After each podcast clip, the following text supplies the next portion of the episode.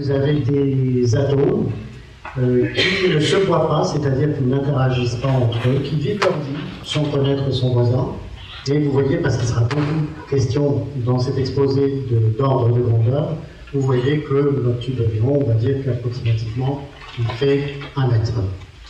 Alors dans ce tube, on a dit qu'il y avait des atomes, je vais en isoler un. Le voilà.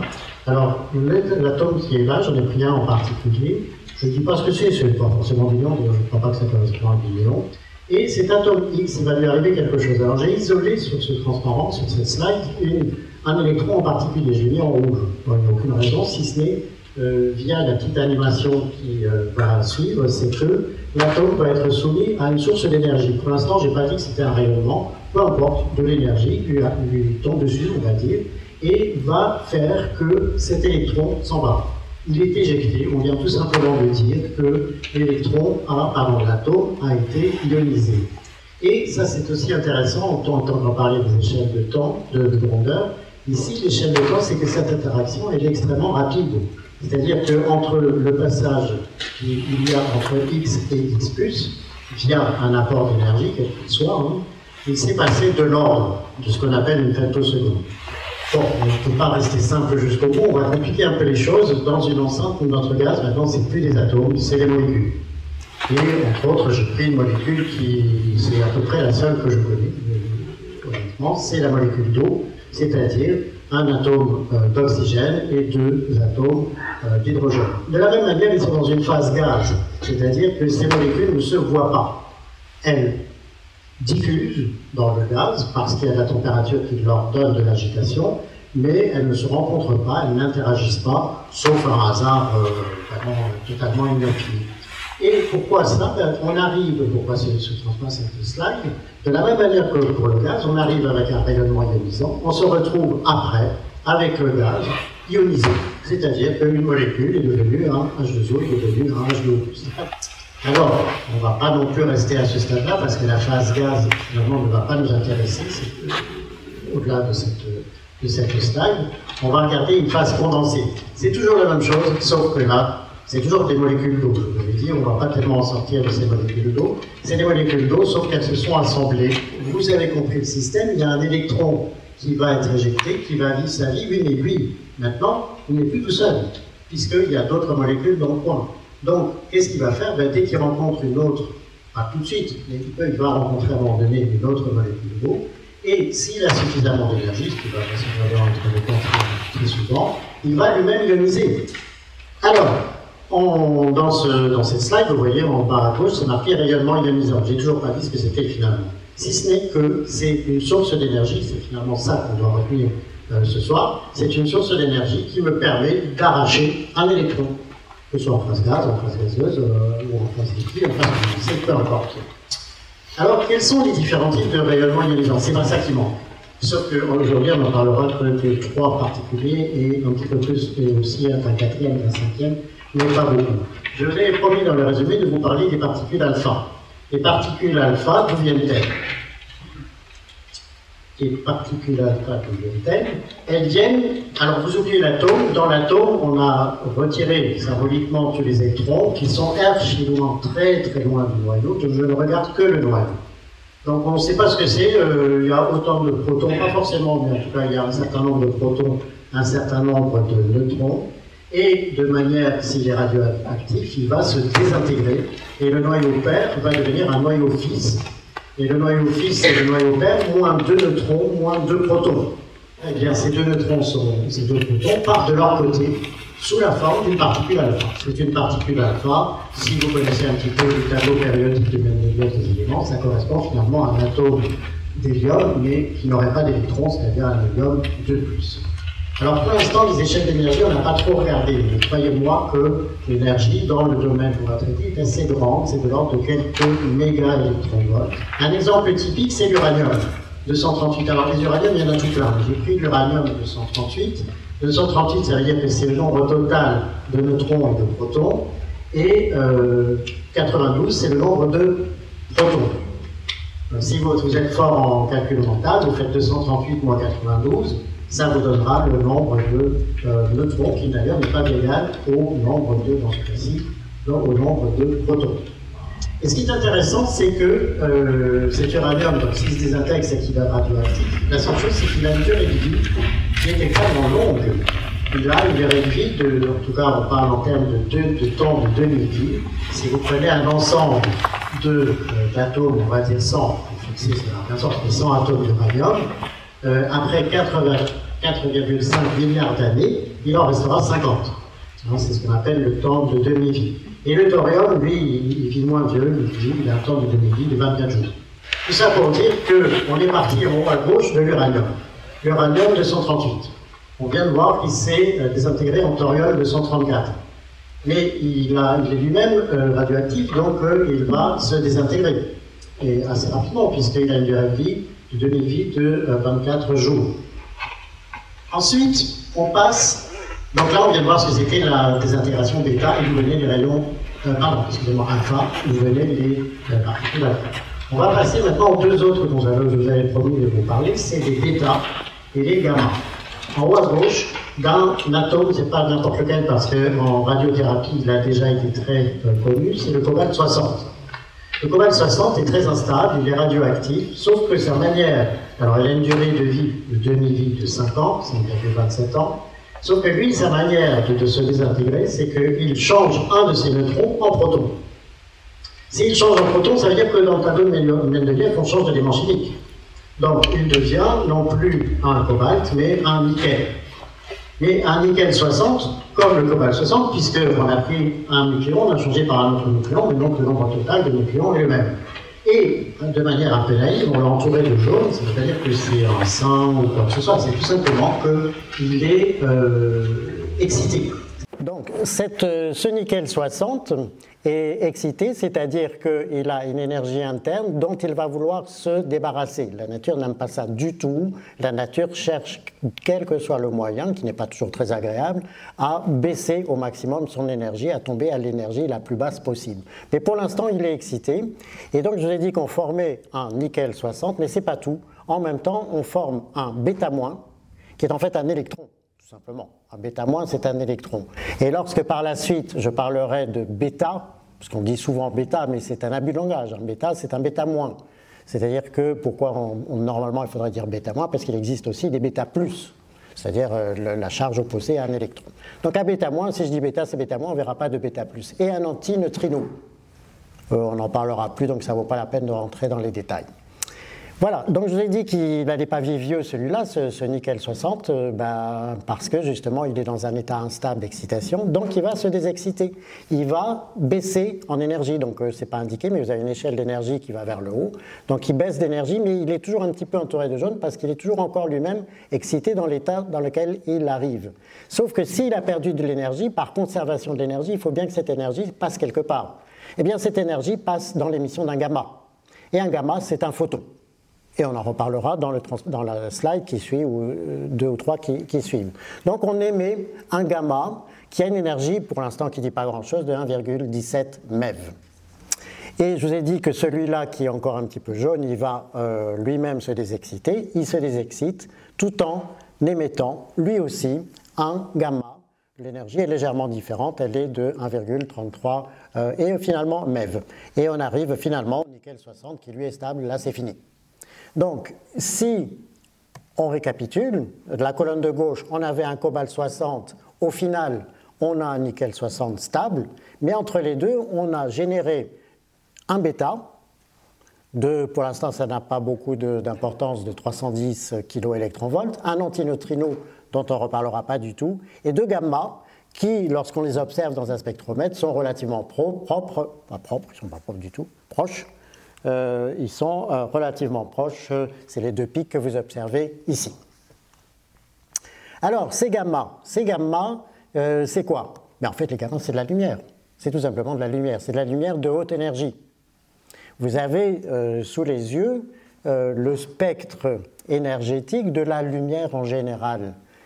C'est de la lumière que vous connaissez. Vous connaissez la lumière visible qui est plus ou moins vers le milieu. Alors attention, c'est une échelle dont on dit qu'elle est logarithmique à peu près, parce que c'est fait à la main ce dessin, euh, logarithmique, c'est-à-dire que quand on va vers la droite et qu'on passe un cran, chaque fois qu'on passe un cran, on multiplie par 10 l'énergie du rayon lumineux. Bon, passer ça. Donc vous avez le visible qui est un peu exagéré en largeur sur le graphe au milieu, c'est ce qu'on voit, c'est ce qui permet de, vous voir et vous, vous me voyez sans doute. Euh, en dessous, euh, des énergies inférieures, vous connaissez entendu parler des infrarouges, des micro-ondes, forcément. Hein, vous avez un, un micro-ondes peut-être à la maison, des ondes radio. Cette gamme-là, donc en, dessous du visible dans l'énergie, ça ne nous intéresse pas du tout aujourd'hui. Ce qui commence à nous intéresser, c'est au-delà, à partir des UV. Les UV, vous les connaissez. Les UV proches du visible permettent, entre autres, de bronzer.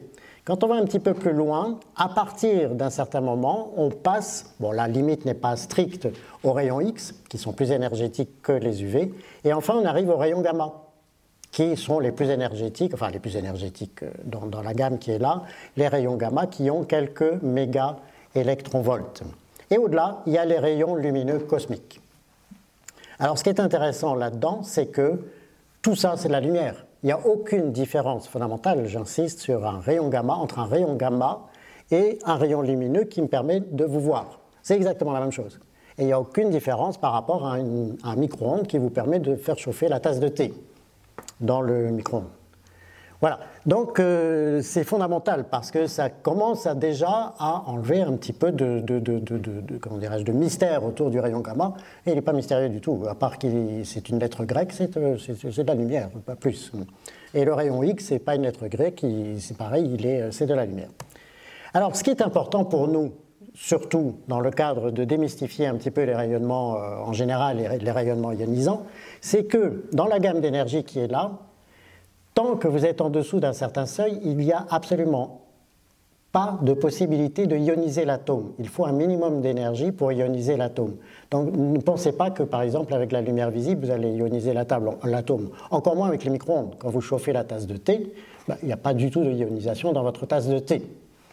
Mais elle commence à une certaine énergie, symbolisée par la petite flèche qui est euh, en haut à droite. L'ionisation est possible à partir de cette énergie, et quoi que ce ne soit pas vraiment indiqué sur ce euh, graphique, euh, l'énergie à partir de laquelle on peut ioniser, donc à partir des UV, mais les UV lointains, c'est de l'ordre de 10 électronvolts. Évidemment, ça dépend de l'atome, ça dépend de la molécule, mais pour fixer un ordre de grandeur, c'est de l'ordre de 10 électronvolts. Et ces 10 électronvolts, on y arrive enfin. Ces 10 électronvolts, on parle d'électronvolts, d'électronvolts, d'électronvolts. Honnêtement, s'il y avait des puristes dans la salle, je n'aurais pas le droit de dire ça, ils vont me sauter dessus parce que ce n'est pas une unité officielle. L'unité officielle, c'est le joule, l'unité d'énergie. Mais la seule chose, c'est que les électronvolts, c'est tellement plus petit que les joules que si on commence à s'embarrasser à parler de joules, on tombe dans les micros, picots euh, euh, et, même des, préfixes grecs dont on ne connaît même pas le nom. Euh, bref, on parle en termes d'électronvolts et un électronvolt, c'est 1,6 fois 10 moins 19, plein de zéros et 1,62 derrière, joule. Donc vous voyez bien que par rapport à un joule, c'est absolument ridicule. 10 moins 19. Bon, en l'occurrence, ici, 10 électronvolts, du coup, c'est 10 moins 18, puisque je viens de multiplier par 10. Et vous allez dire que c'est ridicule par rapport à un joule, mais si je ne vous dis pas ce que c'est un joule, ça ne veut absolument rien dire. Un joule, c'est quoi? Ben, Un joule, c'est, on peut le prendre de plusieurs euh, manières. Prenez le dessin qui est en bas à droite. Euh, vous avez, même si ce n'est pas très ressemblant, une balle de tennis que vous lâchez à un mètre vous le laissez faire, avec la gravité, elle va tomber par terre, elle aura accumulé, elle n'avait pas d'énergie là, cinétique en tout cas, elle tombe par terre, elle a acquis de l'énergie cinétique, et cette énergie cinétique, c'est un joule. Donc, euh, c'est très amusant, parce qu'un joule, si vous faites la conversion en bas, un joule, c'est 6,2, 10, 18, fois 10, 18 électronvolts. Donc, vous avez vu la quantité d'électronvolts qu'on peut mettre dans un joule. Donc, ça, pour dire qu'un électronvolt, je peux me permettre de dire que c'est ridicule par rapport à un joule. Et en haut, alors c'est encore moins flagrant, mais c'est tout ce que j'ai trouvé comme photo euh, libre de droit, c'est un pot de yaourt. Euh, et ce pot de yaourt, même allégé, sans sucre, tout ce que vous voulez, il fait 400 kJ, donc 400 000 euh, joules. Donc avec notre électronvolt, on est très loin, très loin du compte. Voilà un peu pour fixer les, les idées. Donc n'ayez pas peur si un alpha vient sur vous. Ça n'arrive pas tous les jours, mais si un alpha vient sur vous, il ne va pas vous faire grand-chose. Hein. Et la balle de tennis va vous faire plus mal, à mon avis. Euh, oui, alors un terme qui va nous servir par la suite, mais ici qui n'apporte pas grand-chose, c'est que là, je vous ai parlé d'un atome. Je vous parle d'un atome, de ceci, d'un rayon lumineux. Dans la vraie vie, ça n'existe pas un atome. Quand on parle de l'uranium, par exemple, c'est un assemblage, c'est un, certain nombre gigantesque d'atomes. Donc c'est par exemple un gramme d'uranium. Donc il y a un nombre considérable, de milliards, des milliards d'atomes dans un gramme d'uranium. Donc on parle d'activité en disant que pour la quantité de matière que l'on a, cette quantité de matière, chaque atome se désintègre avec un temps de demi-vie dont j'ai parlé. Donc au bout du compte, cette quantité de matière va représenter un certain nombre de désintégrations par seconde. Évidemment, si je n'ai qu'un atome, ça va être en rapport avec euh, le fait que j'ai... Euh, mais sauf que comme j'ai un très grand nombre d'atomes, ça me représente donc une activité qui est un, euh, le becquerel, qui est l'unité officielle, qui est le nombre de désintégrations par, semaine, par seconde. Et donc, l'exemple qui est pris ici, 1 gramme d'uranium, 238, euh, vous fournit 12 434 euh, désintégrations par euh, seconde. Alors, vous allez me dire, OK, quand est-ce qu'on y arrive? On n'est toujours pas à la radiothérapie, on n'est toujours pas. Je voulais vous parler de maintenant d'où ils viennent ces éléments radioactifs. Alors, il y a deux manières d'avoir les, éléments radioactifs. Soit ils sont naturels, soit, ben, là je ne vais pas m'avancer beaucoup, ils sont artificiels. Et donc, on va commencer par euh, justement ce qui ne vous intéresse pas forcément, puisque je vous ai promis vous parler entre autres de radiothérapie, de, des sources naturelles de rayonnement ionisant. Alors, c'est un dessin extrêmement naïf qui, cherche à expliquer certaines choses. Vous avez euh, l'espèce de, rond en bas, c'est la Terre. Sur la Terre, vous avez une vache, un verre de lait, euh, un personnage et une maison.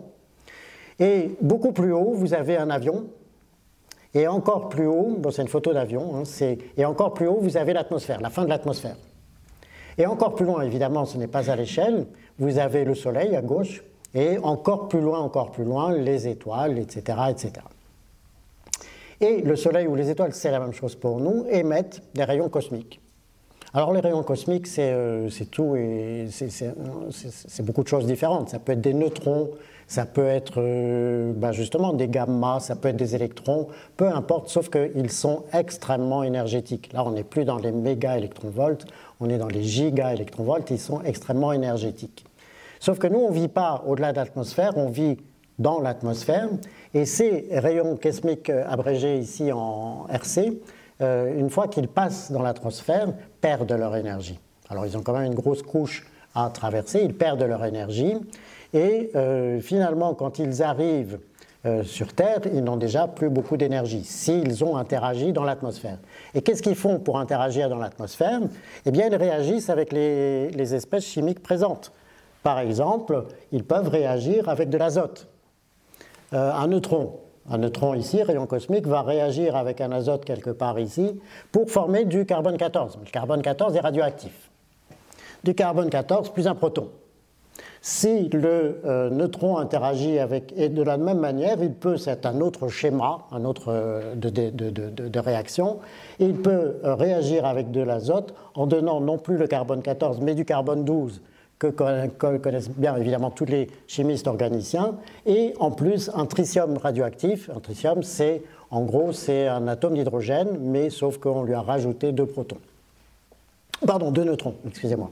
Et ce tritium est radioactif, il émet des électrons.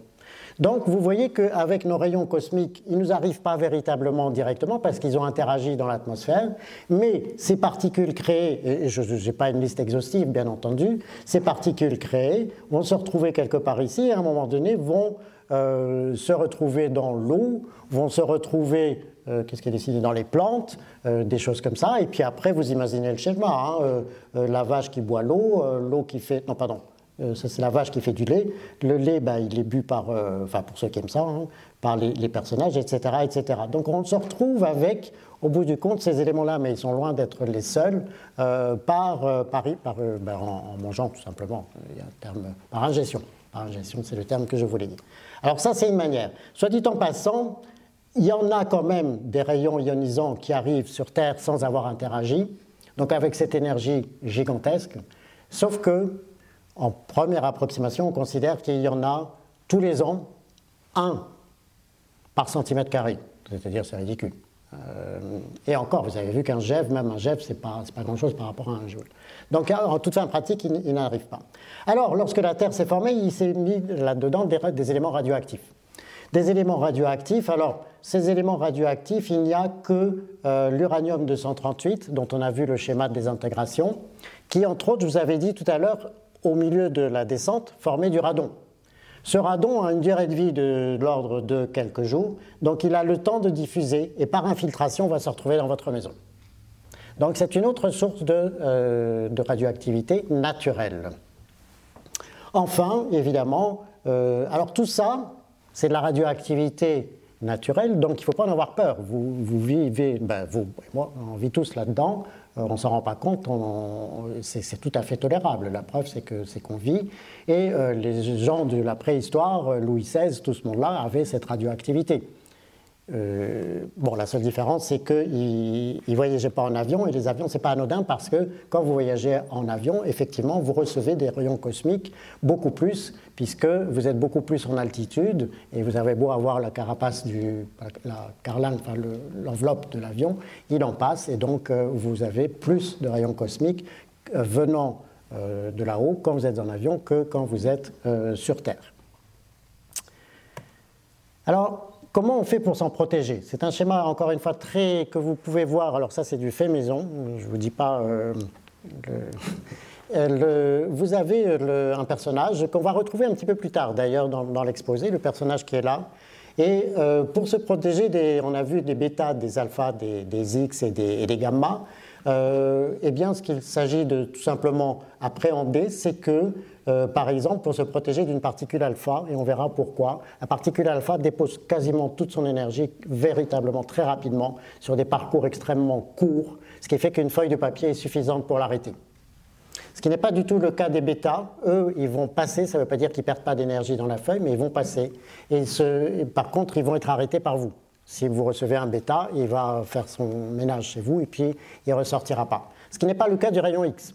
Alors, si vous faites des rayons X chez le médecin, euh, bien sûr, lui, il va les exploiter, mais il y a une partie qui va passer derrière. Donc, euh, ne vous mettez pas derrière quelqu'un qui passe des rayons X parce que vous allez en recevoir une certaine partie. Et enfin, les gamma, dont vous vous souvenez que c'est les plus énergétiques, eux, ils passent tout le monde. Et pour les arrêter, eh bien, il en faut beaucoup plus. Il faut euh, carrément une épaisseur. Bon, là, j'ai mis un mètre de béton. En réalité, euh, ce n'est pas tout à fait nécessaire, mais un mètre de béton, c'est ce qu'on rencontre notamment lorsque il y a du rayonnement quelque part et qu'on veut s'en protéger, le personnel veut se protéger par exemple dans des locaux qui servent pour la radiothérapie ou peu importe, peu importe. Avec un mètre de béton, vous êtes sûr que euh, ça passe pas. Alors, vous avez certainement entendu parler de la notion de dose. On en a besoin, sinon on n'en sortira pas pour la suite de l'exposé. Euh, ça ne se voit pas du tout, mais vous avez un cube qui est là. Et de ce cube, on ne veut pas du tout savoir quel est son volume, on veut juste savoir qu'il a une certaine masse. Vous avez non plus, parce que ça n'a plus de sens à ce stade, un rayon qui arrive, vous avez un faisceau qui arrive. Ce faisceau a une certaine énergie, ce que j'appelle E avant. Le faisceau va avoir plein d'interactions dans la masse M qui est là, il va ressortir avec une énergie différente. Cette énergie va avoir, puisqu'il a perdu de l'énergie, le faisceau à l'intérieur du volume, il va avoir une énergie qui va être décrémentée de delta E. C'est bien qu'avant vous aviez E après delta E, enfin E moins delta E. Le delta E s'est retrouvé par conservation d'énergie dans la masse que vous avez prise là. Vous faites le rapport des deux, vous obtenez ce qu'on appelle la dose. Et donc la dose, c'est pas plus bête que ça, c'est l'énergie déposée par unité de masse. Donc c'est des joules, qui est l'unité officielle, par kilogramme, on appelle ça des grès. Alors les grès, ce n'est pas suffisant. Les grès, ce n'est pas suffisant. On introduit en général deux facteurs de pondération. Le premier est le facteur qu'on appelle le facteur de pondération tissulaire. Euh, non, pardon, euh, parce que j'ai le. Enfin bref, le facteur de pondération qui est dû au type de rayonnement. Cela, ça vient du fait que les gens qui font des études, notamment épidémiologiques, que, euh, donc c'est une étude empirique, il n'y a pas de théorie derrière, que par exemple des protons provoquent plus de cancer que des gamma, et des alphas plus que des protons. Attention à dose égale. Pour une dose d'ingrès, le dommage sera supérieur avec des alphas qu'avec des protons, et avec des protons qu'avec des bêtas ou avec des gamma. Et donc ce facteur de pondération-là est, là pour en rendre compte. Donc finalement, l'unité plus intéressante, ce n'est pas le grès, mais c'est le grès multiplié par euh, ce, facteur de pondération et on obtient ce qu'on appelle des sieverts, dont vous avez peut-être entendu parler. Et le deuxième facteur, et on obtient ce qu'on appelle la dose équivalente. Et le deuxième facteur que l'on invoque, c'est celui qui est dû à une pondération tissulaire. C'est-à-dire que une dose déposée dans un endroit du corps, n'a pas forcément le même effet qu'ailleurs. Par exemple, j'ai pris l'exemple des gonades qui implique la reproduction, l'effet de la dose sera plus grave que, par exemple, l'effet sur la peau avec des cellules qui se reproduisent lentement, etc. etc. Donc, vous avez ce facteur, peu importe l'unité ici, ça n'a aucune importance, il faut juste de voir que euh, on multiplie par ce facteur de pondération pour obtenir la dose efficace, ce facteur euh, de pondération titulaire, davantage pour les gonades que pour la peau. Et quand on fait le, produit C3-là, on obtient toujours des sieverts, hein, parce que ça c'est sans unité, on obtient ce qu'on appelle la dose efficace. Alors le sievert, euh, on ne l'utilise que pour les doses euh, faibles. Pourquoi? Parce que, euh, enfin je ne sais pas si c'est vraiment un argument, c'est pour les doses faibles où il n'y a que ce qu'on appelle des effets stochastiques. C'est-à-dire que si vous déterminez qu'une dose de 1 gré va provoquer, on va dire, 50% euh, de chance d'obtenir un cancer, ça veut dire que si vous prenez 100 personnes, il y en a 50 qui vont au hasard J'allais vous montrer, je ne vous montre pas du tout, je ne vous l'espère pas, 100 personnes. Euh, dans les 100, au hasard, il y en a 50. Donc c'est un aspect stochastique. Et à ce moment-là, on utilise les sieverts. Au-delà, on n'a plus le droit. On n'a plus le droit parce qu'on tombe dans ce qu'on appelle les effets déterministes. C'est pas compliqué, c'est que si telle dose, au-delà d'une certaine dose, euh, l'effet est létal, donc de toute façon on ne se pose plus la question, et là on n'utilise plus les sieverts. Donc on utilise les, les sieverts uniquement pour les euh, faibles doses. Donc par exemple, j'ai pris un exemple. Si vous irradiez un corps entier à 10 grès, c'est une dose létale. Euh, un homme de 70 kg, je pense même à 7 ou 8 euh, grès, euh, irradié partout. Hein, donc 10 grès, c'est des joules par kilogramme, je vous rappelle, il, est mort. Une dose de 4 grès, donc on est bien au-delà, encore une fois, du domaine des sieverts, donc on parle vraiment en termes de dose. Si la dose elle est de 4 degrés ciblée sur les gonades, ça implique une stérilité euh, définitive. Bien, alors vous pouvez vous poser la question, ne regardez pas le tableau parce qu'il est un peu euh, trop compliqué pour rien finalement. On peut se poser la question, oui, mais alors, on avait tout à l'heure euh, la dose, on l'exprime en joules par kilogramme. Et tout ça, c'est avec des rayonnements et chaque rayon avait du domaine, chaque rayon du domaine de l'électronvolt, c'est-à-dire 10 moins 18, 19 joules. Comment on peut arriver à des doses du domaine du joule, millijoule par kilogramme avec une particule ionisante qui a 10 moins 18, donc des zéros partout, un, derrière, d'énergie? Ben, Tout simplement parce qu'il n'y en a pas qu'une. C'est un faisceau. Et dans un faisceau, vous avez un cumul d'un très grand nombre de particules ionisantes qui toutes ensemble, évidemment rassemblées d'un point de vue géométrique, qui toutes ensemble apportent leur énergie, vous totalisez ces énergies, vous arrivez au fameux grès ou milligrès en question. Un petit calcul, je regrette d'avoir fait ce tableau, on va juste prendre un exemple. Pour, par exemple, euh, un électron de 1 MeV, ça correspond à un faisceau de 3,1 millions euh, d'électrons. Euh, pour 400, 4000 euh, euh, becquerels donc, euh, par mètre carré, donc des intégrations par seconde et par mètre carré.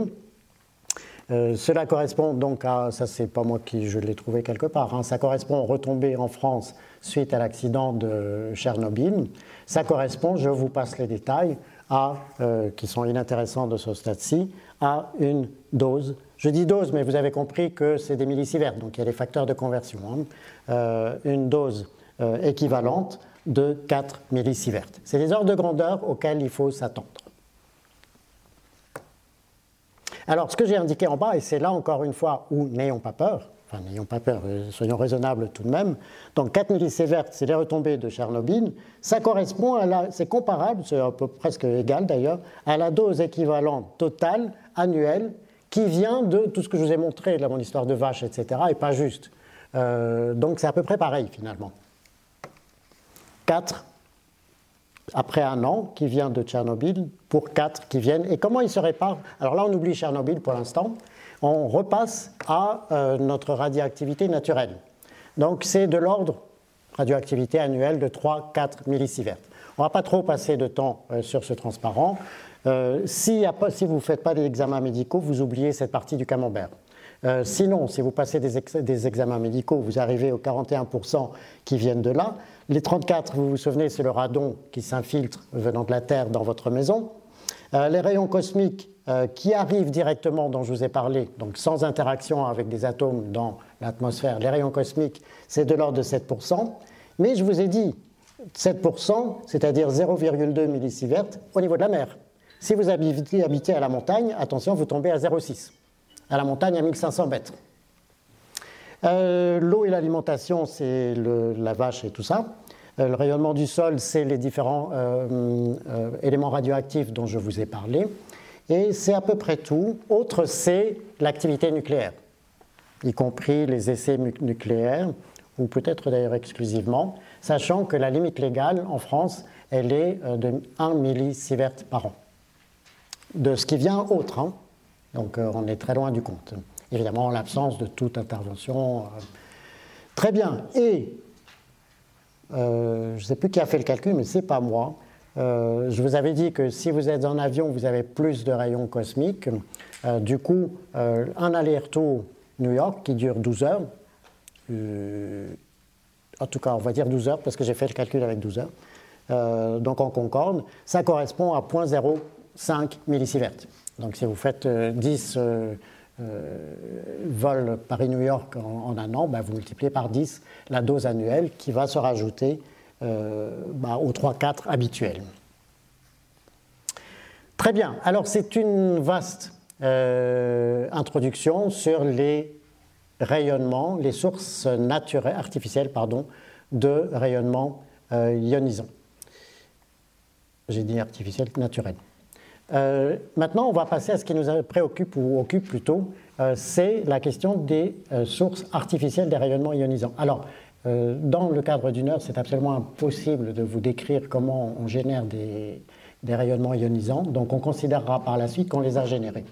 Donc on a des rayonnements ionisants et les applications de ces rayonnements ionisants, ce qu'on peut en faire, sont assez larges et on va en regarder trois pas en détail, mais un petit peu, à partir de ce qu'on a fait, euh, qui sont l'ionisation des aliments, la radiothérapie et l'irradiation de l'eau de refroidissement d'un réacteur nucléaire.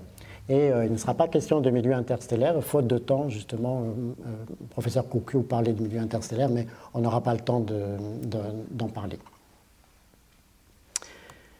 Donc, là, on va rentrer un petit peu dans les détails. Je vous avais dit, hein, une molécule d'eau plus un rayonnement ionisant donne un H2O plus un électron. C'est un phénomène physique qui dure, qui dure de l'ordre de 10-15 secondes.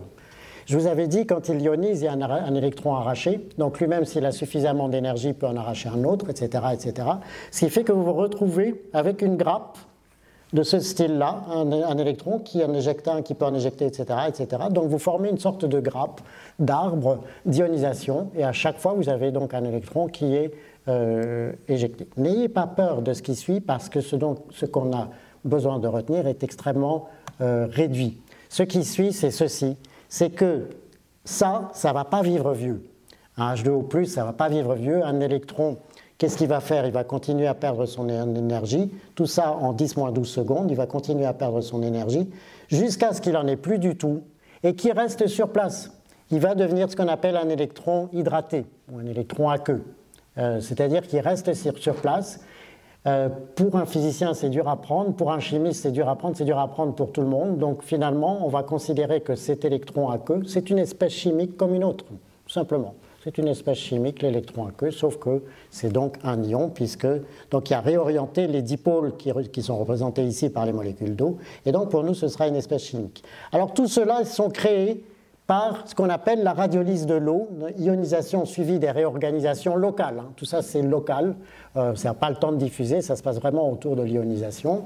Et tout cela, alors ça, c'est très exotique, le HO2, le radical HO2, mais en fait, ça existe dans des traces de d'ions extrêmement chargés. On n'en parlera pas davantage. Ça c'est exotique, ça c'est pas exotique du tout, ça c'est pas exotique du tout, le radical OH. Et finalement, les autres, on n'en reparlera plus par la suite, sauf du peroxyde d'hydrogène lorsqu'on traitera de la question des réacteurs, de l'eau des réacteurs euh, à eau sous pression. Très bien, donc tout ça se passe en 10 12 secondes, donc tout ça c'est local, le long du passage des électrons, chacun, le primaire, le secondaire, le tertiaire, etc. Toujours il y a cette formation qui est là. Ensuite, entre 10 12 et 10 6 secondes, ces espèces vont diffuser par marche aléatoire et éventuellement, donc elles vont aller chacun dans leur direction, sauf qu'en n'oublions pas, on est dans un milieu condensé. J'ai pris de l'eau liquide, on est dans un milieu condensé, donc elles diffusent, mais ce n'est pas un gaz, donc elles vont rencontrer d'autres espèces. Si elles rencontrent d'autres espèces, si vous, par exemple, vous prenez un radical OH radiolytique qui rencontre un autre radical OH qui a été créé ailleurs dans la solution par un autre électron, s'ils se rencontrent, et bingo, à presque à tout coup, ils vont former une, molécule de peroxyde d'hydrogène. De la même manière, je ne vais pas tous les citer, mais chaque fois qu'une molécule, un atomage par exemple, bon, je ne l'ai pas indiqué, mais il y a aussi des, radicaux H qui existent, un radical H qui rencontre un radical H va former une H2. Donc les espèces entre 10-12 et 10-6 diffusent, et on verra des dessins tout à l'heure, de manière hautement hétérogène, euh, c'est-à-dire qu'il n'y a pas une concentration homogène telle qu'on peut être habitué quand on suit des cours de chimie, c'est hautement inhomogène, diffuse, et avec des constantes de diffusion qui leur associées, etc., etc., et avec des constantes de réaction qui sont propres à chaque espèce, chaque couple d'espèces, réagissent lorsqu'elles se rencontrent au sein d'une chimie hétérogène. Après, de 10-6, euh, donc elles diffusent, etc., et au-delà de 10-6, parce que là, on le verra sur des dessins, on a obtenu euh, l'homogénéité dans la solution, on tombe dans ce qu'on connaît, ce qu'on apprend dans les livres d'école, euh, dans la cinétique chimique homogène avec les équations euh, habituelles qu'on apprend dès qu'on fait un peu de cinétique chimique. Mais pas avant, parce qu'avant c'est hétérogène, on ne peut pas. Mais là oui, donc à partir de 10-6. Et je dirais que là s'arrête mon travail à moi, parce que la chimie hétérogène, c'est une manière de traiter les choses, tout ce qui est hétérogène, depuis les dépôts d'énergie et tout ce qui est hétérogène là, on ne peut pas le traiter avec ce qu'on apprend dans les manuels d'école. Donc, moi, j'interviens ici, mais pas au-delà. Alors, je suis désolé pour ceux qui le sont, biologistes ou qui aiment ça, parce que je vais faire au plus simple. Je vais vous représenter, toujours manuel, hein, pour moi, ça ne va pas plus loin, et même le mot cytoplasme, c'est pour sortir un grand mot. Voilà pour moi une cellule. Alors la cellule, c'est soit une cellule humaine, une cellule de peau, une cellule hépatique, à la limite, peu importe, dans le cadre de cette présentation, qui a pour dimension, ça varie entre 10 et 100 micromètres. Donc 110, 10 moins 6 mètres, euh, ça fait 10 euh, moins... Enfin, c'est un petit peu plus, c'est un, centième ou un millième de centimètre. Donc voilà la taille approximative de la cellule. Et dans cette cellule, il y a quoi? Il y a un noyau. Et dans ce noyau, il y a des chromosomes. Et vous allez rire ou pas d'ailleurs, euh, pour moi, et je n'en sortirai pas, pour moi, ça, c'est de l'eau. Donc cette cellule, c'est de l'eau. Et même le noyau, c'est de l'eau, comme le, cytoplasme, c'est de l'eau. Tout ça, pour moi, c'est de l'eau. Et de l'eau en phase liquide. Et le chromosome, je m'embête pas, alors des chromosomes, il y en a 23 euh, paires, chaque chromosome étant en fait une molécule d'ADN. Et la molécule d'ADN, là aussi, c'est euh, un dessin euh, fait maison, donc c'est une vue d'artiste, bien entendu, mais qui suffit. À la limite, j'aurais très bien pu prendre une échelle, pour moi, c'était suffisant, une échelle avec des barreaux. Les barreaux qui sont ici, les bases qui, se, qui se combinent entre elles euh, toujours dans l'ordre AT-GC, enfin l'ordre AT ou, TA, qui sont entre les, ce que j'appelle les brins d'ADN, qui prennent la forme caractéristique des listes que vous connaissez vraisemblablement, et euh, les brins qui sont une succession de sucres et de phosphates. Ne m'en demandez pas plus, pour moi, ça suffit.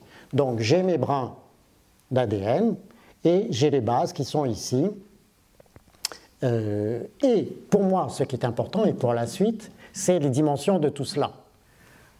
La longueur ici, euh, je pense, ça peut faire des mètres, euh, j'espère ne pas dire trop de bêtises, c'est très long, peu importe.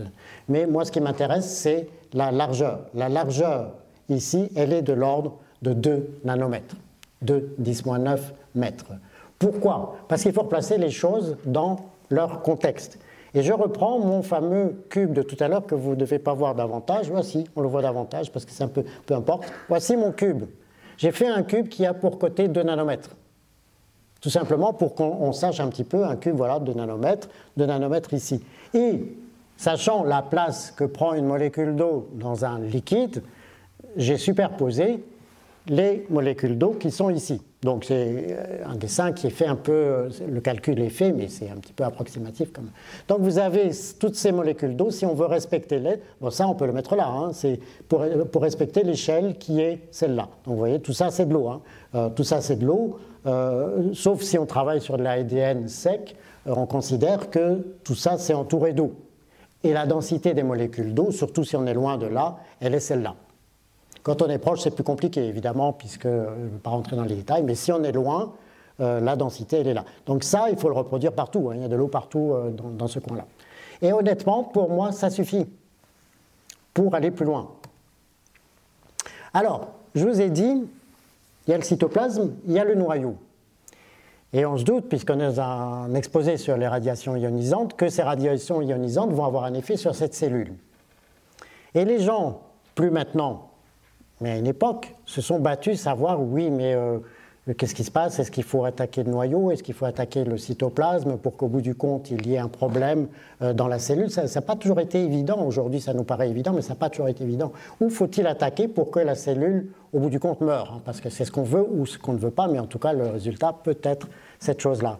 Et les gens ont trouvé, alors c'est un certain Jean-Luc Ravana, qu'il a écrit. Donc j'ai écrit la phrase au long parce que c'est la sienne, donc je ne veux pas la, trahir.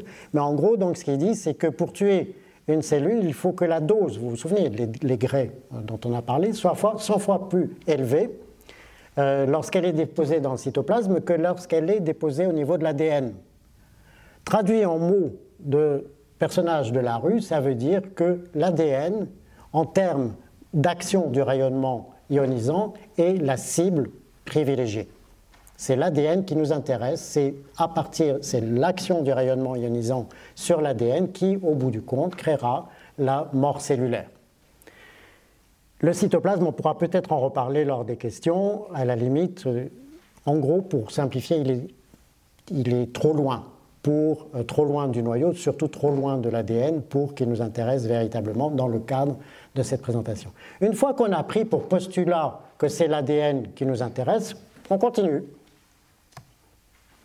Et euh, en termes de rayonnement ionisant, on a l'habitude de parler d'effets directs et d'effets indirects du rayonnement ionisant. Et l'effet direct et l'effet indirect sont représentés ici. L'effet direct, c'est le plus facile à comprendre. Le rayonnement, alors j'ai mis un photon. On s'en moque un peu, hein. le rayonnement ionisant, un alpha, n'importe quoi, un rayonnement ionisant. Vous avez vu maintenant que euh, ça peut être à peu près euh, alpha, bêta, etc.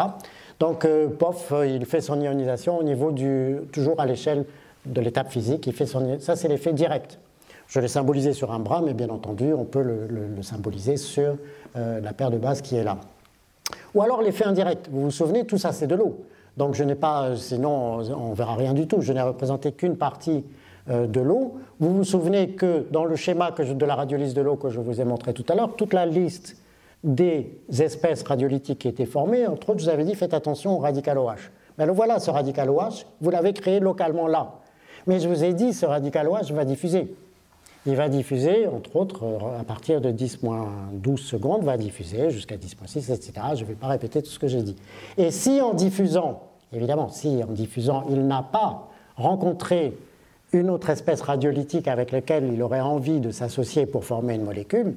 Donc s'il a survie à ce voyage aléatoire lorsqu'il arrive au niveau de euh, l'ADN, donc au niveau du brin, au niveau de la base, eh bien il va s'attaquer chimiquement à, euh, à notre molécule d'ADN. Donc en résumé, l'effet direct provoque l'ionisation suivie d'une déprotonation, arrachage d'un proton, hein, et l'effet indirect, donc via, j'ai mis le radical OH parce que c'est vraiment celui qui est prépondérant parmi les espèces radiolytiques, euh, c'est celle qui vraiment nous intéresse le plus, c'est celle qui a le, plus d'effet. On ne va pas tout rentrer dans les détails. Vont euh, produire donc des, lésions, euh, soit par addition sur les doubles liaisons, les doubles liaisons qu'on va rencontrer dans cet ADN, soit par arrangement d'un atome H. M'en demandez pas plus. Là s'arrêtent mes compétences en biologie. Je n'en sais vraiment pas plus, parce que moi, ça me suffit. C'est une question de géométrie, c'est une question d'énergie, et ça ne va pas plus loin. Donc, quand un biologiste est là, je peux lui dire, voilà, j'en sais pas plus, mais ça lui, ça lui convient très bien. Des questions qu'il va me poser, c'est, euh, OK, euh, quelle est l'énergie qu'on va déposer là? Quelle est la chance qu'un radical OH se trouve là dans la trace d'un ion alpha ou d'un ion, euh, d'un proton, etc., etc. Je vais lui dire. Après, il se débrouille. Hein, et justement, en fait, voilà, l'apport des calculs dont je vais vous parler à la fin, euh, l'apport des calculs fait qu'on peut différencier sans présupposition les effets directs et les effets indirects via les simulations numériques, c'est-à-dire on fait la simulation, si dans le cadre de la simulation on a fait une ionisation, ben, elle comptabilise comme un effet direct, si c'est un radical OH qui s'est déplacé, qui est attaqué, on le comptabilise comme un effet indirect. Alors on en revient à la cellule, on a dit rayonnement, alors il peut y avoir des mécanismes, que je ne connais pas honnêtement, des mécanismes de réparation de l'ADN. Donc certes, vous l'avez endommagé, mais naturellement, elle se répare. Autrement dit, vous regardez l'intégrité du génome. Ça arrive. Ou alors, il n'y a pas de réparation. S'il n'y a pas de réparation, l'ADN est complètement perdu, ça entraîne la mort cellulaire. Ou alors il y a une réparation, mais ça ne s'est pas réparé exactement comme c'était à l'origine. Donc les liens, la cassure simple brin par exemple, c'est faite, ça s'est réparé, ça s'est recollé en termes un peu vulgaires, ça s'est recollé mais mal, c'est-à-dire pas avec les bons, euh, les bons ingrédients, on va dire. Dans ce cas-là, de deux choses l'une, soit là aussi ça entraîne la mort de la cellule. Alors il y a des termes différents pour la mort ici et la mort là, peu importe, c'est la mort. Pour nous, ça suffit. Alors ça, c'est justement là l'objet du titre, pardon, le titre de cette présentation, guérir ou euh, détruire. Eh bien, ça dépend ce qu'on veut. Si ce qu'on veut, c'est détruire les cellules, comme dans le cadre de la radiothérapie, on guérit. Si, on ne choisit pas, de toute façon, la cellule, on la détruit. Si, euh, ou dans les cas que, le, cas qu'on va voir tout de suite, euh, donc, euh, j'ai un peu oublié ce que je voulais dire. Une des applications dont je voulais vous parler, c'est les radiations des aliments. Alors, je n'aurai pas énormément de transparence de slides là-dessus. Vous avez compris que du moment qu'on arrive avec un rayonnement ionisant, on ne va pas tout refaire l'exposé. notre rayonnement ionisant, par exemple, un accélérateur d'électrons, va irradier des colis. Alors dans les colis, vous avez euh, des fraises, vous avez je ne sais pas quoi, mais des petits colis, c'est important pour une raison qu'on verra par la suite. Vous l'irradiez, on ne va pas tout refaire, vous avez compris que ça entraînait avec des doses suffisantes la mort cellulaire. Je vais permettre la conservation qui va éviter, entre autres, c'est un des avantages, les agents chimiques, le chauffage, etc. etc. Alors c'est des petits colis qui sont sur une sorte de convoi qui passe à une certaine vitesse. Évidemment, la vitesse, plus elle est élevée, moins la dose sera importante. Et plus il reste de temps sous le faisceau d'électrons, plus la dose sera importante.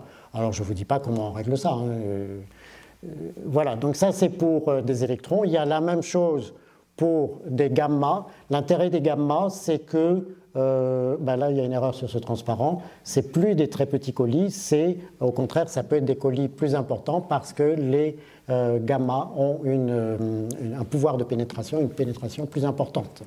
Donc avec les gamma, vous pouvez carrément avoir des, palettes entières euh, sans retourner. Les gamma vont suffisamment loin pour irradier tout toute la palette. Donc votre produit est emballé, hein. il, est, il, est, prêt à, vous l'enlevez de là, il est prêt à être consommé, hein. c'est à déballer. Donc tout ça se fait sans, sans déballer, bien entendu.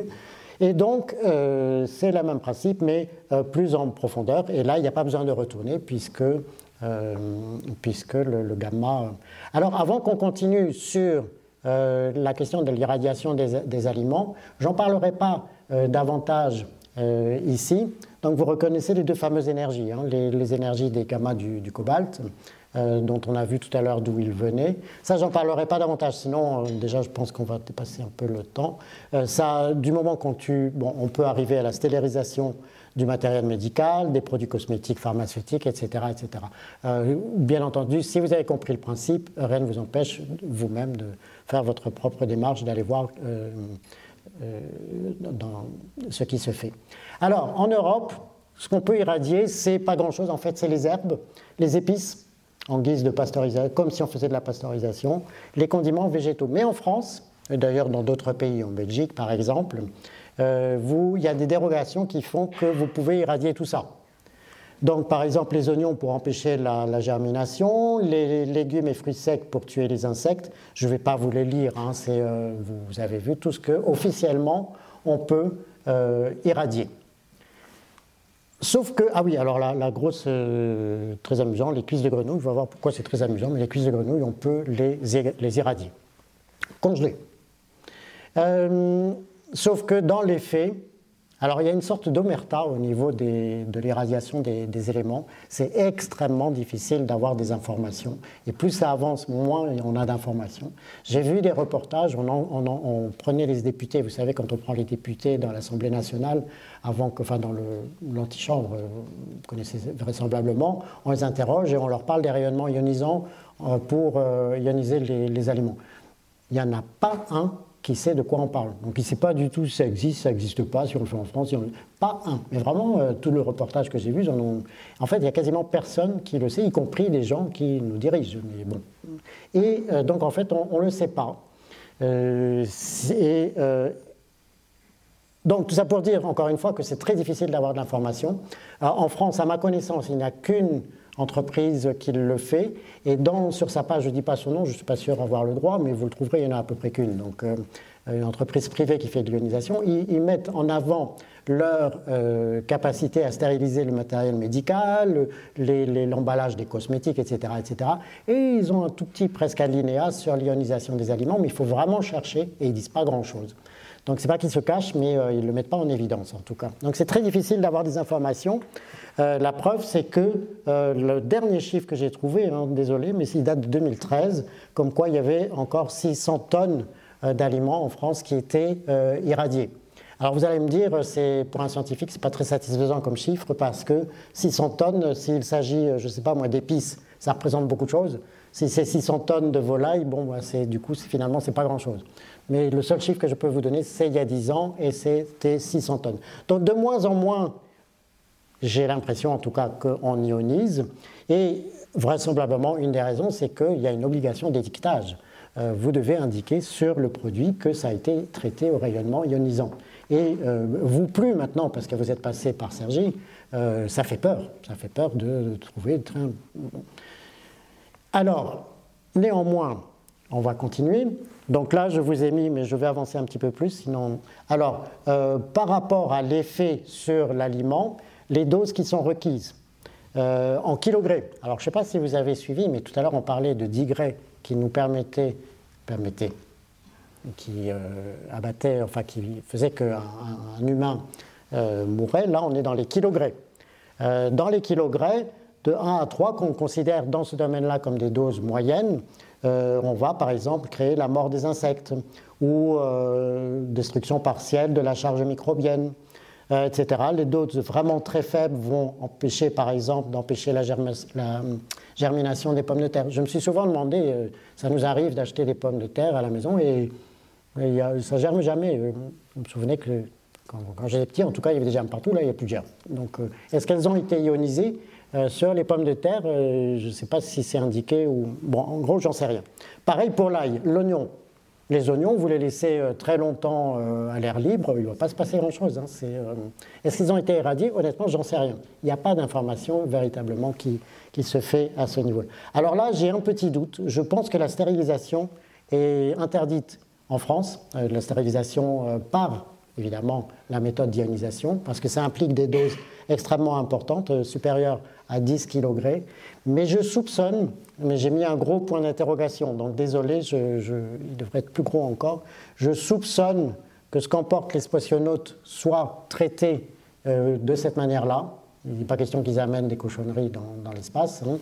Et je soupçonne aussi, mais ça reste à vérifier, qu'en milieu hospitalier, les personnes extrêmement sensibles ont des plats spéciaux euh, qui ont été stérilisés par, par ces méthodes-là. Mais grand point d'interrogation. Alors, il n'y a pas, je vous passe les détails, il y a énormément d'études qui ont été faites. Comment on fait pour détecter qu'un élément a été un aliment a été ionisé? Ça, c'est de la haute voltige pour les chimistes analyticiens. Euh, on ne va pas s'embarquer là-dedans parce qu'on n'a pas fini. Mais il y a des techniques, on peut repérer. Il y a une répression des fautes qui, passe par l'INRS et qui le fait. Mais bon, encore une fois, euh, je pense que ça va dépasser un petit peu le cadre euh, où on pourra en reparler si vous voulez. Il y a des inconvénients, bien entendu, qui sont purement. Qui sont tout bêtes, hein. ce n'est pas des, inconvénients de nocivité ou quoi que ce soit, c'est tout simplement que vous pouvez, à forte dose, mais c'est rare qu'on arrive à forte dose, perdre des vitamines, changement d'aspect, euh, introduire des odeurs, etc., etc.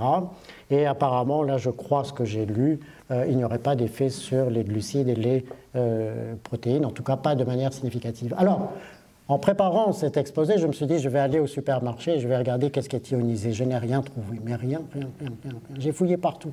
Tout ce qui était, notamment les épices. Je n'ai pas vu un seul signe de, euh, que c'est indiqué traité au rayonnement ionisant. Donc j'ai failli ne pas vous présenter ça, parce que je me dis, je ne vais pas vous parler de quelque chose qui n'existe pas en France, qui existe beaucoup en Amérique du Nord. Euh, eux, au contraire, euh, certains, en tout cas, j'ai vu des reportages où ils ne jurent que par la, la, viande ionisée. Peu importe, en France, je ne le trouvais pas. Jusqu'au moment où, presque par hasard, alors d'abord, aussi, j'ai demandé à une personne que je connais en Belgique, ben, regarde, la personne, ben, c'est ma soeur, hein, elle vit en Belgique, elle a regardé chou blanc. Du coup, elle a invoqué tout son réseau. J'ai promis à ma sœur de parler de ma sœur à vous. Donc je vous parle de ma sœur. et donc je pourrais lui dire que j'ai parlé de ma sœur et de ses amis, parce qu'elle a impliqué tout son réseau d'amis. Ils sont tous allés dans les supermarchés là-bas, ils n'ont rien trouvé. Donc c'était désespérant. Et finalement, j'ai trouvé quelque chose sur Internet. Si vous achetez chez un célèbre euh, qui fait les congelés, euh, il existe une chose au moins qui est congelée, c'est les cuisses de grenouille. Alors ce n'est pas celui-là, c'est les cuisses de grenouille congelées. Alors celui que j'ai mis là, c'est pas le, c'est une photo libre de droit, mais qui ne correspond pas à celui dont je vous ai parlé. Mais celui-là, ce sont des cuisses de grenouille congelées. Je ne sais pas si vous voyez d'où vous êtes, mais c'est vraiment marqué euh, cuisses de grenouille, euh, bon, peu importe, crues, surgelées, traitées par rayonnement ionisant. Donc en général, et celle qui a, je, à un moment donné, ma langue va fourcher, je vais dire le nom de ce, peu importe, celle qu'on peut acheter, euh, celle qui fait des, euh, elles ne viennent pas du Vietnam, elles viennent d'Indonésie et elles ont été ionisées en Belgique. vous imaginez un peu le... Mais c'est tout ce que j'ai trouvé. Mais au moins ça existe. Et aussi, ce que j'ai trouvé, je ne sais même pas à quoi ça correspond, assaisonnement en poudre traité par ionisation. Alors justement, en fait, c'est là la chose. Il est vraisemblable que dans les plats préparés, par exemple, plein d'épices ou des choses comme ça, euh, incluent des épices qui, elles, ont été ionisées. Et je ne suis pas convaincu qu'ils vont prendre la peine d'écrire que les épices dans le machin étaient ionisées, etc. Donc il est probable, mais j'en sais rien, hein, il est probable que... Donc ça existe. Il y a au moins les cuisses des grenouilles. Bon, alors c'est tout ce que j'avais à dire sur les rayonnements ionisants et euh, les aliments. J'arrive à la radiothérapie. La radiothérapie, c'est plus délicat, on rigole pas avec ça. Et je n'ai pas. Donc, là, j'ai repris texto. Là, ce n'est pas des phrases à moi, donc pour ne pas trahir ce qui est euh, dit par euh, l'Institut national du cancer, à savoir que le but de la, radiothérapie, c'est la stérilisation des cellules cancéreuses. Donc là, on arrive au guérir. Donc on sait que la cellule meurt, on le veut ou on ne le veut pas, là on le veut. On arrive au guérir, euh, tout en épargnant, et là est l'art de la radiothérapie, en épargnant les tissus sains. Donc euh, je vous avais dit qu'on retrouverait le personnage de tout à l'heure. Euh, il était debout tout à l'heure, malheureusement il lui est arrivé quelque chose, puisque là on le retrouve, ce n'est pas symbolisé, mais il y a un lit ici, on le retrouve sous euh, vous allez sur Internet, vous verrez que c'est des machines qui font très peur. Un générateur, alors on ne va pas rentrer dans les détails, grosso modo, soit d'électrons, soit de, de gamma, ou, voire de rayons X, mais plutôt des, gamma, avec le, faisceau qui est symbolisé ici. Alors ces rayonnements ionisants, en tout cas en France, les plus utilisés, alors là je parle de ce qu'on appelle la radiothérapie externe, c'est-à-dire le rayonnement vient de l'extérieur. les plus utilisés, encore une fois, c'est les photons et les électrons. Alors pour une raison euh, qui, euh, comment dirais-je, sera plus clair un peu plus tard, mais je vous ai commencé déjà à vous en parler.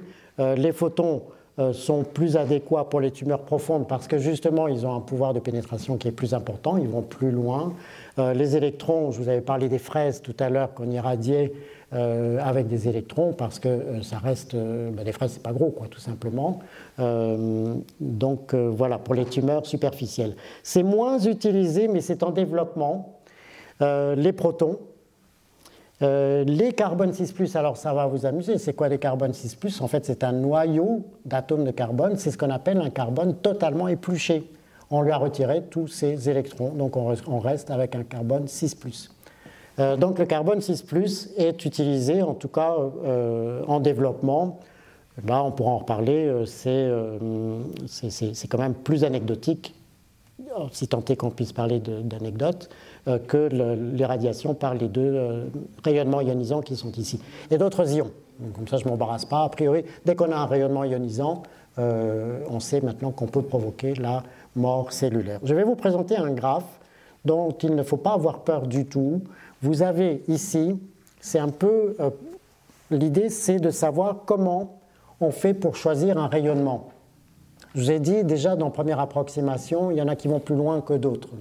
Je vous ai pris ici, vous avez en abscisse, donc dans cette, euh, attention, c'est logarithmique, donc chaque fois que vous avez, on passe de 10 à, non pardon, de, 0,01 à 0,1 à 1, 10, 100, etc., etc. Donc on a euh, un facteur 10 à chaque fois, et c'est pareil d'ailleurs dans l'autre sens.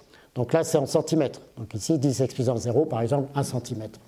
Je vous ai représenté ici, si vous prenez par exemple des alphas, donc maintenant vous êtes des champions, vous savez ce que c'est une particule alpha, le calcul peut montrer que lorsque l'énergie de l'alpha, par exemple, est de 20 MeV, pof, pof, pof, il a un parcours qui est de l'ordre, alors là je n'arrive pas très bien à voir avec le.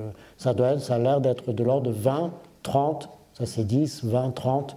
Bon, si je ne m'abuse pas, euh, donc mon alpha il est là, non pas du tout, excusez-moi, l'alpha il est là, donc on est plutôt là, donc ce serait de l'ordre de 10 moins 1 cm. Donc vous voyez qu'un alpha de 20 euh, MeV aura un parcours. Alors parcours, c'est euh, en fait le mot n'est pas bon, c'est sa portée. C'est-à-dire il est parti d'ici, pour vous, il est parti d'ici, il fait tout ce qu'il veut.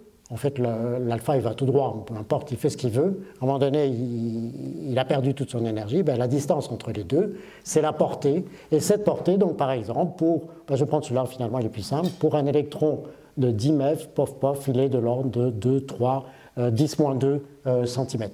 Donc vous voyez, la ligne en haut, en rouge, c'est des électrons. tout à l'heure, on les a appelés bêta moins, mais on ne les appelle plus des bêta lorsque, même si c'est un électron, hein, euh, un électron qui n'est pas issu d'une désintégration, c'est les bêta issus d'une, les électrons issus d'une désintégration qu'on appelle bêta. Sinon, s'ils sont générés artificiellement, on les appelle des électrons. Mais dans tous les cas, c'est des électrons de toute façon. Donc les électrons, vous voyez que systématiquement, ils ont un parcours, une portée qui est beaucoup plus importante que le alpha. Donc déjà là, c'est évidemment un peu qualitatif ce que je vous dis, ça commence à nous aider. Est-ce qu'on veut que la portée du rayonnement soit euh, importante pour une tumeur qui est profonde ou au contraire une tumeur superficielle On va plutôt utiliser quelque chose qui a un rayonnement qui a une portée euh, relativement faible.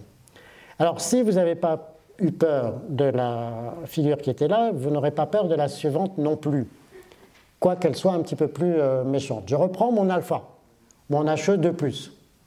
Vous avez ce qu'on appelle... Alors tout à l'heure on a vu le choix de... Je reviens en arrière, le choix du projectile. On a vu, évidemment c'est à la louche comme ça, hein, c'est qualitatif, pourquoi on choisirait un plutôt que l'autre. Une fois qu'on l'a choisi, il faut lui choisir une énergie. Donc, cette énergie, bon, je l'ai choisi par exemple, j'ai choisi le He2. Ce que j'ai représenté sur euh, le graphe qui est ici, toujours en fonction d'énergie, toujours en fonction euh, logarithmique, ce qu'on appelle le euh, pouvoir d'arrêt, d'ailleurs ce n'est pas indiqué, c'est-à-dire la quantité d'énergie, donc des kiloélectronvolts, qu'il perd par micromètre. Donc vous voyez par exemple qu'un alpha qui part ici, il a cette énergie. Il perd par unité de longueur l'énergie qui est là. lui, il parcourt sa distance, comme il perd de l'énergie, pendant ce temps-là, il parcourt une certaine distance. Donc au fur et à mesure qu'il avance, il perd de l'énergie, plus il perd de l'énergie, donc plus il avance, plus ses pertes d'énergie sont importantes. Pourquoi je vous dessine? Alors ça c'est pour, euh, alors ça c'est un peu bête, mais ça c'est la même chose. Euh, donc celui-là et celui-là c'est le même, sauf que j'ai rajouté le proton. Mais le principe est le même. Ce qui est important de retenir dans cette histoire-là, c'est que plus l'alpha ou le proton avance, plus il perd des quantités par unité de longueur d'énergie importantes, surtout si on rapporte à sa propre énergie. Donc, on voit apparaître ce qu'on appelle le pic de Bragg. Le pic de Bragg, c'est ça, c'est qu'il est parti. Donc là, vous avez cette fois-ci la distance. Le proton ou l'alpha, peu importe, c'est des unités euh, tout à fait arbitraires. Hein, ici, ça n'a aucune importance. Donc, votre projectile, il est parti là, il avait son énergie. Il perd de l'énergie et pendant ce temps-là, il avance. Il perd de l'énergie, donc je vous ai mis la dose, qui est ici. Dose ou énergie, pour moi, c'est la même chose dans ce cadre-ci. Donc il perd de l'énergie, il perd de l'énergie, mais plus il avance, plus son énergie diminue, et plus il perd des énergies importantes, surtout par rapport à sa propre énergie. Donc à un moment donné, il perd quasiment, vu que la perte d'énergie est importante, quasiment sa propre énergie. Et il perd tellement sa propre énergie que du coup, sa vie est finie, il s'arrête là. Et donc la dose est distribuée de manière très inhomogène, parce qu'elle est distribuée en gros de manière homogène tant qu'il n'a pas encore parcouru, tant qu'il a encore une, énergie relativement importante, tant qu'il est dans cette région-là, par exemple, il a encore une énergie importante, il perd peu d'énergie par rapport à sa propre énergie. Quand il arrive ici, il perd énormément d'énergie par rapport à sa propre énergie. Et donc, à un moment donné, il perd carrément toute son énergie. Il perd toute son énergie et donc il s'arrête là. Donc toute son énergie est transmise dans ce qu'on appelle le pic de Bragg. Alors le pic de Bragg a une certaine largeur volontairement. Alors c'est vraiment maladroit parce que c'est vraiment fait à la main ou à peu près. Euh, vous voyez, dans la réalité, le pic de Bragg est beaucoup plus fin que ça. D'où l'intérêt de connaître ce genre de données. Parce que, imaginez, c'est évidemment très qualitatif, que la taille de la cellule soit celle-là, la flèche qui est là, la cellule que vous voulez euh, éradiquer. Imaginez qu'elle se situe à 25 cm de l'endroit, à partir de l'endroit où vous éradiquez, euh, vous entrez dans le milieu, donc vous irradiez. Tant que vous êtes dans cette région-là, vous êtes dans les tissus sains. Alors il n'y a pas le choix, il faut passer par là. Donc bien entendu, vous déposez de l'énergie. Il n'y a pas le choix, il n'y a pas de miracle. la tumeur est profonde. Donc vous êtes obligé, mais vous essayez d'en déposer le moins possible et que toute l'énergie disponible de ma particule incitante tombe au bon endroit. Et alors je vous assure, le pic, il est beaucoup plus euh, restreint que ça, mais symboliquement, on dit que ça, c'est... Et donc, vous venez de déposer la majorité de l'énergie de votre projectile là où il faut. Vous n'avez pas pu épargner, évidemment, une partie des tissus simples, mais en gros... Alors évidemment, c'est tout un art. Hein. C'est quand, avant de faire une séance de radiothérapie, il y a évidemment un radiothérapeute qui est épaulé par un physicien, enfin il y a toute une, toute une clique qui va évidemment faire des calculs, savoir quel projectile, bon le projectile c'est prévu à l'avance, mais où est la tumeur, ça c'est l'imagerie médicale qui va le donner, c'est la, c'est la médecine nucléaire qui va lui donner où est la tumeur, etc. etc. Donc c'est, c'est des calculs extrêmement complexes, il y a des codes de calcul qui existent, mais des calculs très complexes. Ce que je vous dis là, c'est effectivement une vulgarisation euh, pure et dure. Donc voilà, on vient de déposer l'énergie là où il faut. Bon, admettons que ce pic de Bragg, soit que la cellule en fait soit plus large que ça. Donc c'est un peu embêtant parce que vous n'irradiez qu'une partie de la cellule. Mais ce n'est pas grave, il y a des, euh, des tours de passe-passe. Le tour de passe-passe, c'est au lieu d'utiliser un seul faisceau, d'utiliser deux faisceaux d'énergie différente. Qui dit énergie différente dit parcours différent. Donc dit pic de Bragg à deux endroits différents. Le premier faisceau va s'arrêter ici, le deuxième faisceau va s'arrêter ici. Mais l'humain qui est irradié, lui, il s'en moque que c'est un faisceau de faisceaux. Lui, c'est pas ça. Lui, ce qu'il voit, c'est la courbe bleue qui est là. Donc, c'est-à-dire que maintenant, là où la dose est déposée, est sur une distance qui est plus importante. C'est la flèche qui est bleue qui est ici. Alors évidemment, c'est simplificateur, c'est plus compliqué que ça. C'est pas forcément deux faisceaux, c'est pas forcément deux énergies, mais le principe est là. Donc, de prendre plusieurs énergies de faisceaux et évidemment de moduler les énergies pour cibler la longueur de la euh, La question est,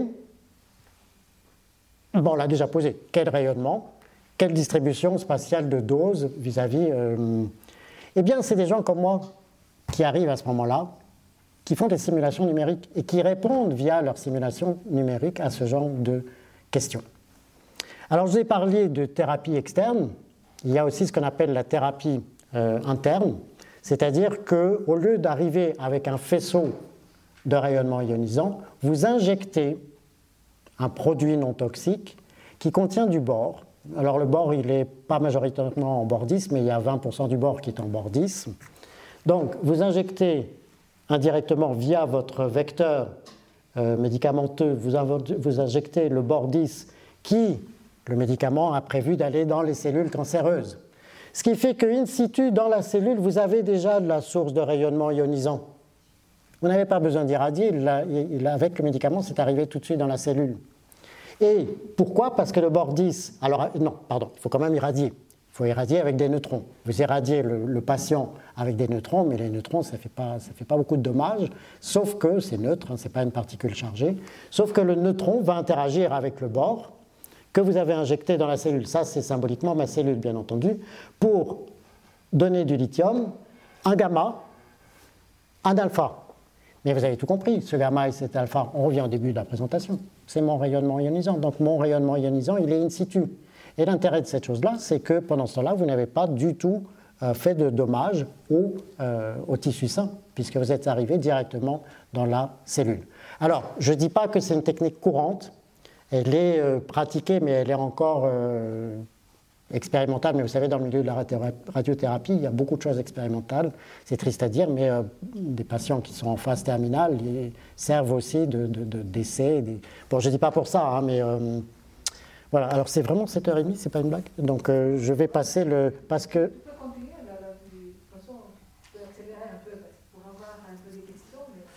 Oui, d'accord. Alors oui, mais je crois qu'on a presque terminé. Enfin, alors, je vous avais promis quand même de vous parler, je pense que je vais le faire quand même parce qu'à cause de tout ce qu'on entend ces, derniers temps, euh, cette histoire de bordisme. En fait, euh, on le rencontre aussi dans le milieu des réacteurs nucléaires. Donc, euh, je vais aller un petit peu plus vite à propos du, du Bordis. Bon, là, c'est une photo libre de droit, donc je ne pense pas qu'elle soit en France, mais vous reconnaissez les fameuses cheminées qui permettent d'évacuer la vapeur d'eau. Vous avez la rivière ou la, la, mer qui est là, et finalement le réacteur. Là, ici, il y a plusieurs réacteurs. Le réacteur qui est ici en bas de la flèche. Donc, tout se passe dans le réacteur. Hein. Ailleurs, il y a absolument aucune radioactivité. Alors, ça valait la peine quand même de continuer parce que ça, je ne vous dis pas le temps que ça a pris euh, à, faire comme dessin. Donc, vous vous souvenez, non mais je vous assure, avec les droits d'auteur, donc c'est vraiment du fait maison, je vous assure. Donc, ça, c'est la rivière, euh, ça, c'est le cœur du réacteur. Euh, dans, le dans, le cœur du réacteur, alors vous avez génération de vapeur d'eau qui va actionner une turbine, un alternateur, pof pof, euh, distribution du courant et la marmite qui tourne. Donc vous avez compris que j'abrège un peu avec tout un circuit ici. Ce qui nous importe finalement dans l'histoire, c'est que dans le cœur du réacteur, outre l'uranium dont on va parler, vous avez de l'eau de refroidissement, c'est ce qu'on appelle un réacteur à eau sous pression. À eau, ben, effectivement, il y a de l'eau. Sous pression, ben, c'est à 150 atmosphères. Donc, euh, nous, nous sommes à une atmosphère. Là, c'est à 150 euh, atmosphères. Et la température est extrême, température de l'eau 300 degrés. Et euh, dans l'eau, on a rajouté, pour des raisons dont je vais vous parler, de l'acide borique, vous voyez le fameux bord, là, de l'acide borique et de l'hydrogène moléculaire.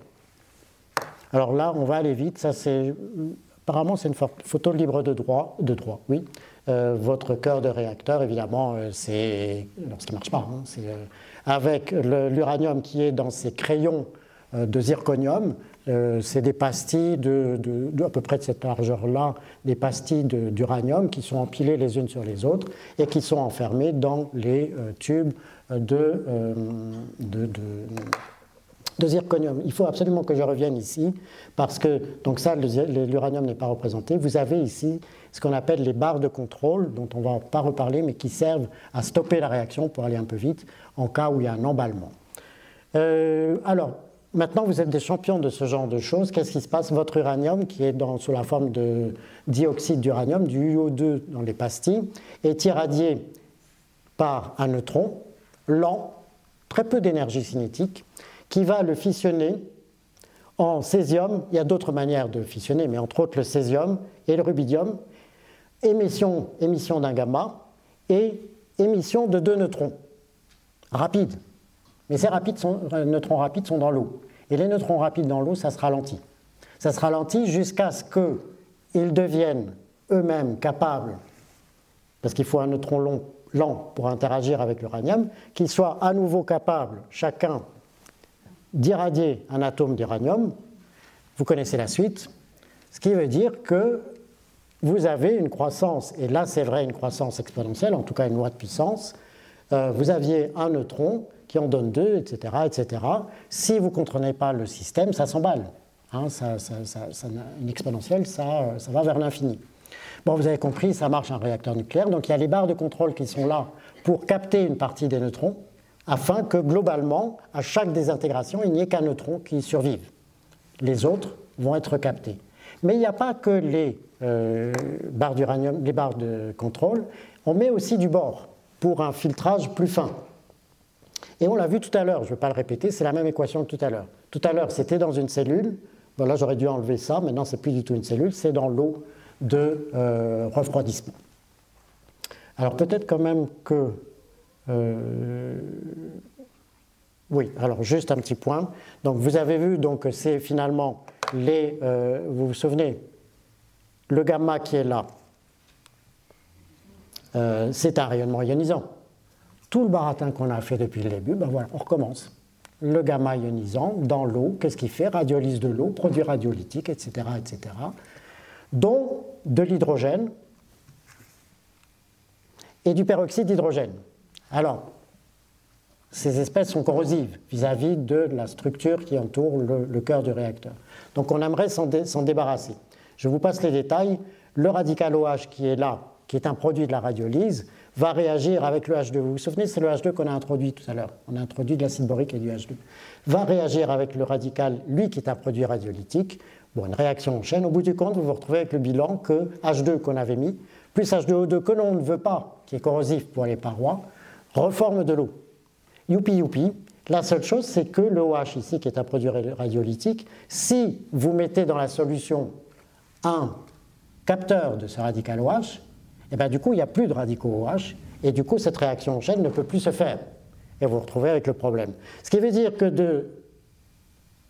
Ah oui, pardon, il vous manque l'équation qui est là. Or, justement, l'acide borique que vous avez introduit dans votre euh, eau de refroidissement capte justement le radical OH. Ce qui veut dire que si vous en mettez trop, ben ça, ça ne se fait plus.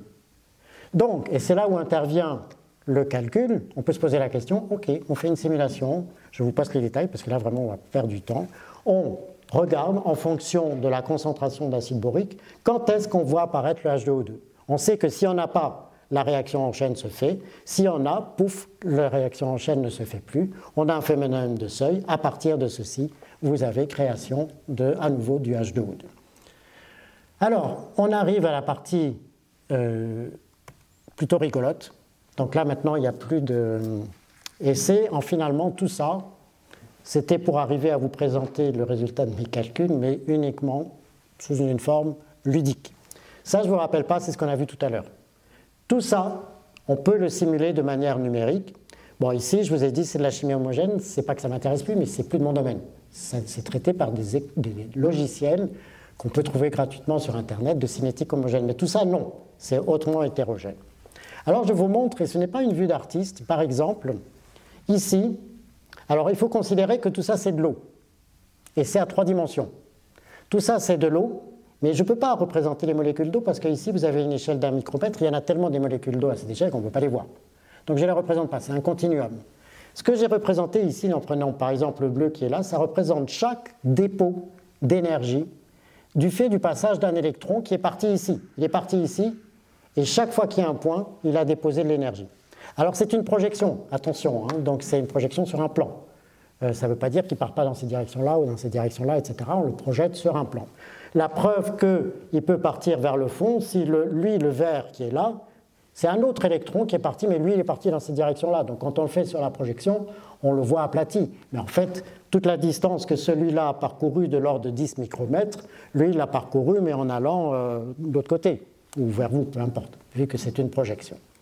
Alors c'est pas juste. Euh, et on retrouve par exemple que, et ça c'est pas un ingrédient du programme, on retrouve effectivement que la portée ici est de l'ordre de 10 microns pour celui-là qui semble être allé tout droit. Alors plus spectaculaire, alors ça c'est ce qu'on appelle une particule de faible tel, c'est-à-dire qu'il dépose peu d'énergie à la fois. C'est des petits paquets, donc c'est une particule de faible tel. Une particule de plus haut tel, c'est par exemple un proton de 5 MeV. Bon, si vous vous souvenez par cœur de la courbe qu'on a vue, c'est ce qu'on appelle une particule quand même qui a un tel élevé.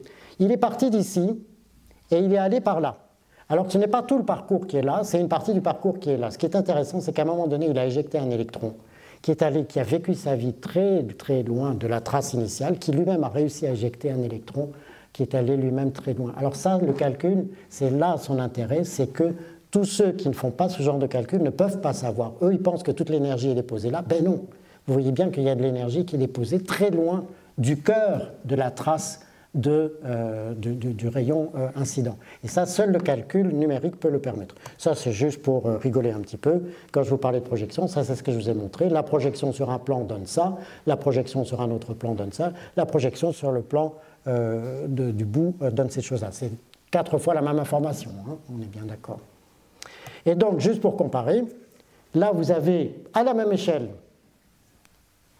ici, de l'ordre de 2 micromètres. C'est 20 000 angstroms dans 2 micromètres. Vous avez ce qu'on a vu tout à l'heure pour une particule à... Alors il y a une erreur, c'est le contraire. Euh, pour une particule de tel élevé, vous avez, je ne sais pas pourquoi, je pensais l'avoir corrigé, bref, vous avez une particule de tel fort, vous voyez que la densité de dépôt, on l'a déjà vu, est assez importante. À la même échelle, une particule de tel, par exemple, un proton de 300 mètres, de tel faible, je vais le dire à la contraire, mais c'est à la même échelle. Vous voyez bien que les dépôts d'énergie sont extrêmement plus espacés. Donc vous voyez cette histoire de choix de, du projectile. Si vous faites une projection, les deux mis sur la même figure, de la même chose. À la même échelle, projection sur l'axe ici, sur le plan ici, le plan XY, euh, faible tel, haut tel, à la même échelle. Ça, c'est un des derniers que je voulais vous présenter. C'est quand on est à 10-12 secondes, c'est ce qu'on a déjà vu. C'est. Euh, euh, non, peu importe, ça n'a aucune importance à ce stade-ci, à 10-7 secondes. Je vous avais dit que les espèces diffusent et éventuellement réagissent, ça, la simulation en tient compte. Donc, vous vous retrouvez à 10-7 secondes, à la même échelle, les voilà, vos espèces radiolytiques qui étaient là. Ça ne veut pas dire que c'est exactement les mêmes. Si un OH a réagi avec un OH, donnant H2O2, on le retrouve ici. Il n'y a plus le OH d'origine, on le retrouve ici. Donc ça, c'est le résultat d'une simulation. La même chose, et on va presque terminer là-dessus, donc c'était un proton de 10 MeV, j'avais oublié, 10-12. Vous vous souvenez, c'est une projection, hein, une partie. À 10-9 secondes, ça a commencé à diffuser. À 10 moins 7 secondes, vous avez cette répartition homogène. Il n'y a pas d'information supplémentaire hein, par rapport à l'autre. Mais pourquoi je vous présente ça? Parce que vous voyez la chose qui est là. Là, on est dans les nanomètres. Vous vous souvenez, 2 nanomètres, la largeur de la molécule d'ADN? Eh bien, c'est l'épaisseur du trait qui est là. Donc, vous voyez qu'avec le rayonnement, donc si vous prolongez cette chose-là, de manière directe, il est très probable que le proton qui est là n'ait pas touché l'ADN. Mais la diffusion fait que les espèces se rapprochent et à un moment donné, on est à 10-7, on va un petit peu plus tard dans le temps, il est probable qu'une de celles-là se retrouve dans la région de l'ADN et l'attaque chimiquement. Et là encore, c'est l'apport du calcul numérique. Bon, là, c'est pour vous pour rigoler un petit peu. Euh, donc ça, c'est vraiment l'agrandissement qui est là, encore à plus grande échelle, c'est ça. C'est-à-dire que ce qui est là, c'est mon trait bleu qui est là maintenant, c'est la molécule d'ADN qui est là, et les petites boules qui sont là, c'est euh, ben, ceux qui sont là. Donc vous voyez qu'on n'est pas loin à 10-7. Oui, alors euh, du coup, oui, il est vraiment tard. Euh, je termine là-dessus. Euh, bon, j'espère vous avoir montré qu'avec les calculs, on peut répondre à ce genre de questions. Où sont les espèces radiolytiques? C'est ce qu'on vient de voir, en fonction du temps. Euh, quelles sont les concentrations des espèces radiolytiques Bon, on n'a pas trop parlé en fonction de l'ion choisi, du pH, j'en ai pas parlé, euh, de la concentration initiale des solutés, on a parlé de H2 tout à l'heure ou de l'acide borique, tout ça le calcul peut le dire. Euh, ça, on en a parlé, à quelle concentration, etc. Euh, ça, on pourra en parler dans la discussion, c'est que le calcul ne peut pas suffire, bien entendu. On est obligé de le confronter à des, valeurs expérimentales. On est bien obligé de temps en temps d'aller parler avec les biologistes, par exemple, et d'utiliser un langage qui est le nôtre. On n'en connaît pas d'autre, qui lui va utiliser le sien si on arrive à, se mettre d'accord. Et tout ça, ça se fait dans un euh, type de congrès que, par exemple, en Europe, vous avez la plus célèbre qui est la Miller Conférence, qui se fait tous les deux ans. Euh, la prochaine, euh, ben, je crois qu'elle a été reportée à 2023. Non, c'est celui-là qui a été reporté. Bon, peu importe. La Miller, non, la Miller Conférence qui s'est faite en Sicile en 2019 devait se faire en Corse en 2021, se fera finalement en Corse en 2023. et pour la communauté francophone, vous avez les ex-GECR qui se sont fusionnés avec les JNR pour former les journées d'études de la chimie sur rayonnement et de la radiochimie. Et tout ce monde-là, ça part des physiciens, à la fin de ton seconde, jusqu'aux radiothérapeutes, se retrouvent au même endroit. Alors je ne vous dis pas pendant une semaine ce qui peut se dire dans ce genre de, de congrès. Et je vous remercie beaucoup de votre attention et de votre patience.